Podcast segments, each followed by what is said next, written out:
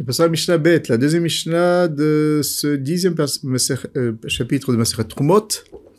Et dans cette Mishnah, on va parler de deux cas de Trouma qui s'est mélangé avec euh, Alors, on a déjà euh, rapporté que quand la, la est seulement réservée au Kohanim, et s'il y a un mélange, alors, avec du Choulin, alors, même ce Choulin, quelque chose qui n'est pas Trouma, il ne pourra pas être consommé par un Israël qui n'a pas le droit de manger à Trouma.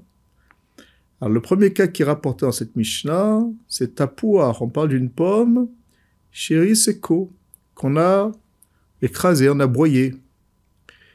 Et euh, cette, cette pomme donc broyée, Netano, les amis, le torissa dans une pâte, dans une pâte qui, qui n'avait pas levé, vechimetsa. Et par l'effet donc cette tapoire qu'on a, qu'on a, qu'on a écrasée, qu'on a broyée, en le mettant en contact avec cette pâte, elle va lever. Donc ça va servir de, catalyseur pour, pour, pour lever. C'est ce que Michel dit, ça. Donc cette tapoire, elle a, elle a été gorem, que cette pâte, elle a levé. Are zu asura. On parle que la tapoire, évidemment, elle était d'atrouma, et la pâte ne l'était pas.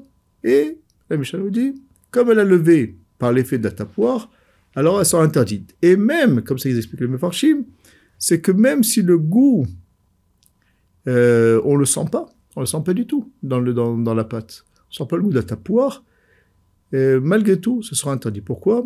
Parce que l'effet, l'effet que cette pâte n'avait pas levé grâce à cette tapoire de Trouma, cette pomme de, Trouma, de, de, pu lever, alors Nikar, on voit, elle se voit dans la pâte elle-même puisque c'est grâce à cette, cette, ce fruit de trouma que la, pâte a pu lever.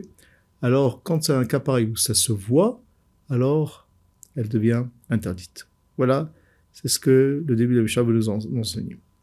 Deuxième euh, cas de la Mishnah, c'est horrible. On parle ici d'orge, euh, de trouma, là aussi. Shnaflo et Tor, à bord Ils sont tombés dans un puits d'eau d'eau potable. Et à Falpi, chez Ishu, même si maintenant les eaux, euh, par ce contact, donc le fait que ces, euh, ces, ces, gerbes de, ou ces graines de sérum sont tombées dedans, les eaux sont devenues euh, pas bonnes, pas bonnes à, boire. Chez Ishu, c'est-à-dire qu'elles sont, sont pas, sont pas bonnes à boire.